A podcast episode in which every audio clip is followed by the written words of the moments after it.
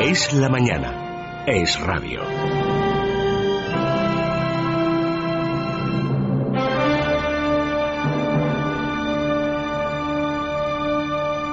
A las 11 y 35 iniciamos nuestra sección de preguntas a la historia con Jorge Alcalde que nos va a hablar de un número. Jorge, una apasionante historia de aproximación a un número quizá el más famoso que existe, pero también, por otro lado, el único del que solo nos sabemos apenas tres cifras, cuatro. muy buenos días. Pues sí, un número raro, un número y una letra. Bueno, realmente son dos billones de números. para ese número pi? El número pi, el famoso número que mide la relación que hay entre el radio de la circunferencia y la longitud de esa circunferencia. O sea que esto es como si nosotros cogemos una rueda de un coche, le ponemos una marca en la parte superior de la rueda, giramos la rueda y cuando esa marca ha vuelto a su posición original, medimos la distancia que ha recorrido el coche. Esa sería un poco la longitud estirada de esa circunferencia y durante miles de años los matemáticos han intentado establecer un, valor exacto para este número pi. Y hoy está muy de moda porque ayer fue el Día Mundial de la Aproximación a pi.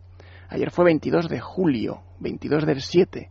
22 entre 7 es 3,1428, que es lo más cerca que se puede llegar dividiendo fechas en el año al número pi, ese 3,14 16 decíamos por aproximación, pero realmente 3, 14, 15, 92, 65, 35, 89, 79, así hasta 2 billones de decimales que ya se han podido determinar de este número. ¿Por qué es tan raro este número? Porque es lo que los científicos llaman un número irracional.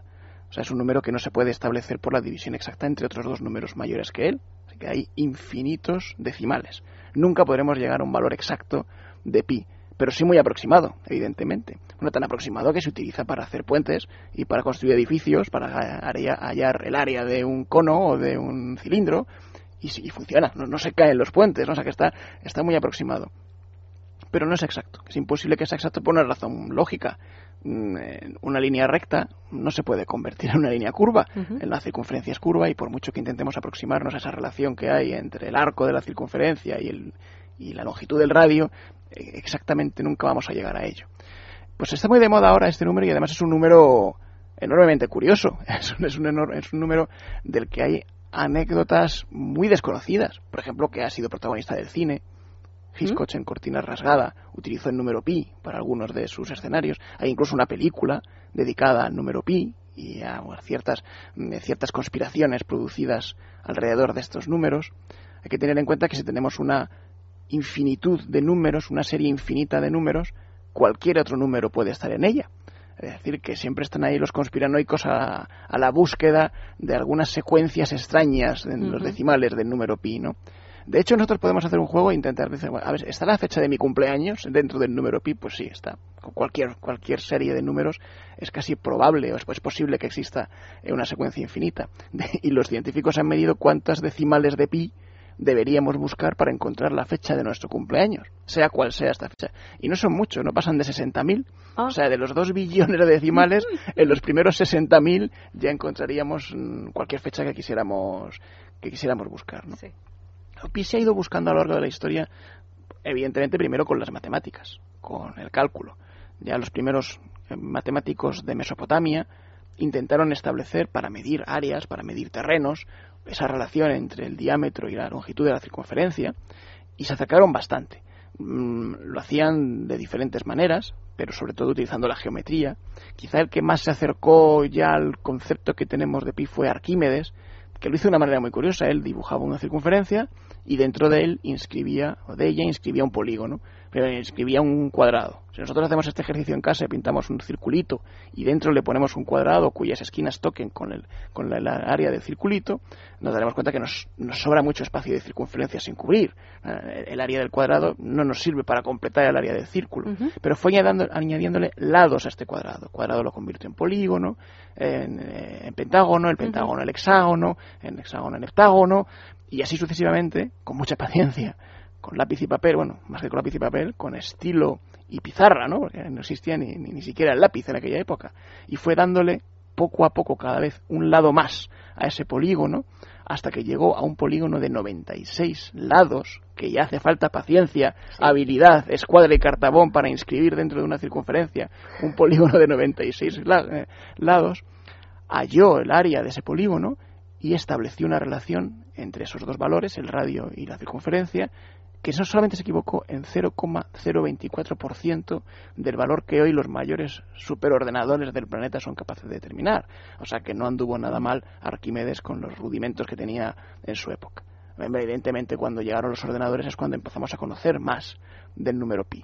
Empezamos a conocer primero miles de decimales, en el año 1954, el primer ordenador famoso, el ENIAC, del que hemos hablado alguna vez, se le encargó que, midiese decimales de pi, que hallase decimales de pi, y encontró tres mil y pico, no está mal. Después cientos de miles de decimales, cuanto más potentes son los ordenadores. Después millones de decimales, miles de millones de decimales, y ahora ya estamos en billones de decimales y sin duda que nos iremos acercando cada vez más, pero nunca podremos llegar al infinito, como es lógico, que es la cantidad inmensa de decimales que tiene el número pi. Un número que, por cierto, ha sido siempre un quebradero de cabeza para los estudiantes de matemáticas, por eso de intentar recitar cuantos más decimales posibles. ¿no? Hay algunos truquitos. De hecho, hay poemas, hay eh, reglas mnemotécnicas para intentar memorizar el mayor número posible de decimales. Por ejemplo, yo voy a leeros un pequeño poema muy tonto que circula entre los estudiantes de matemáticas y dice, soy y seré a todos definible. Mi nombre tengo que daros, cociente diametral, siempre inmedible, soy de los redondos aros. Bueno, si nos aprendemos este poemita, tenemos los 20 primeros decimales de pi, porque cada una de las palabras tiene un número de letras igual al decimal que queremos eh, recordar. Por ejemplo, soy y seré a todos definible. Soy tiene tres letras, tres, y una pues un 1. Seré 4, 3, 1, 4, ya tenemos 3, 14. A, otro 1. Todos tiene 5.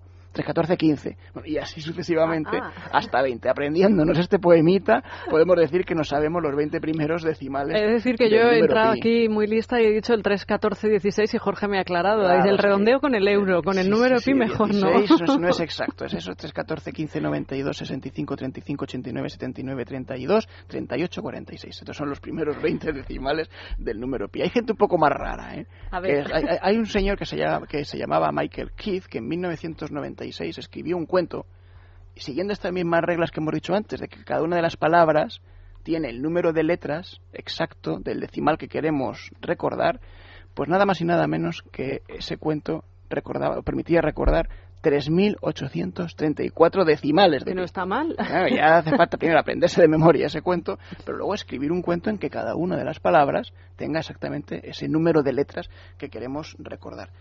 Pero es que eso no es todo. es que hay gente muy, muy rara en el mundo con esto del, número pi. Fíjate, hay un, hay un japonés que se llama Akira Haraguchi, que en el año 2006 batió el récord mundial de memorización de decimales de pi.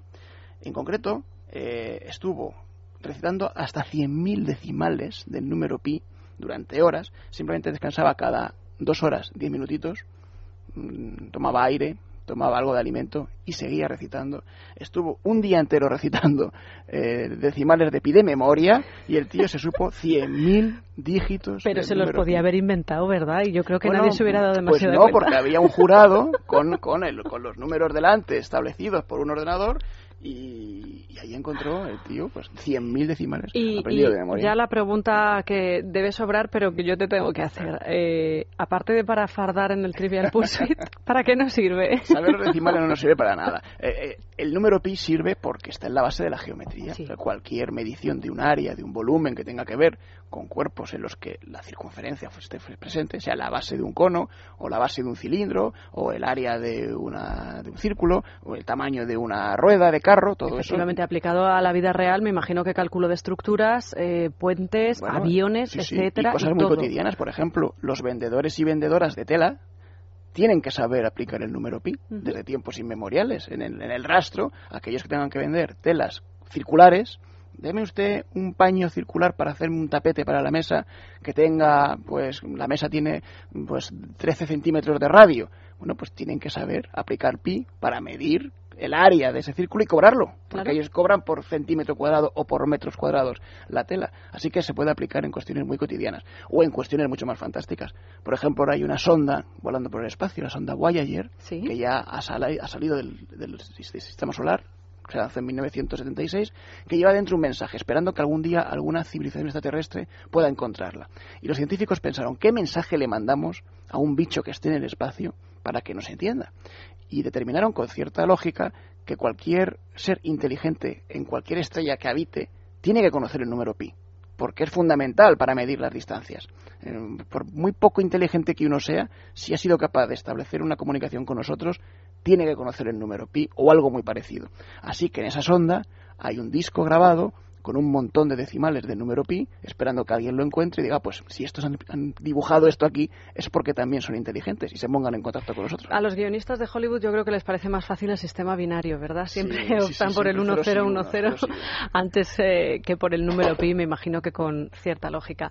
Jorge, como siempre, gracias por estar aquí resolviendo enigmas históricos. Nosotros vamos a hacer una parada, pero antes les voy a hacer una recomendación. Están todos ustedes a tiempo si todavía no han reservado sus vacaciones, su viaje de verano para acogerse a muchas de las ofertas que nos trae Viajes El Corte Inglés. Ya saben que los destinos a su disposición son de todo tipo. Pueden ustedes, pues por ejemplo, elegir esa casita rural tranquila que les va a llevar a la sierra con un clima estupendo. Que lo que les gusta es sombrilla y playa, Viajes El Corte Inglés, por supuesto, que les trae destinos en nuestras costas, que son muchas, y por supuesto en nuestras islas. Y también hay para aquellos grandes viajeros que quieran hacer largas rutas y, por ejemplo, cruzar el océano para marcharse a Cancún, a la Riviera Maya o donde les apetezca. Lo que tienen que hacer es acudir a su agencia de viajes El Corte Inglés más cercana o llamar a este número, el 902 400 454 902 400 454. Por cierto, recordar que tienen una página web en la que pueden ustedes bucear tranquilamente www.viajeselcorteingles.es y recordarles que siguen patrocinando Alicante Puerto de Salida de la Vuelta al Mundo a Vela.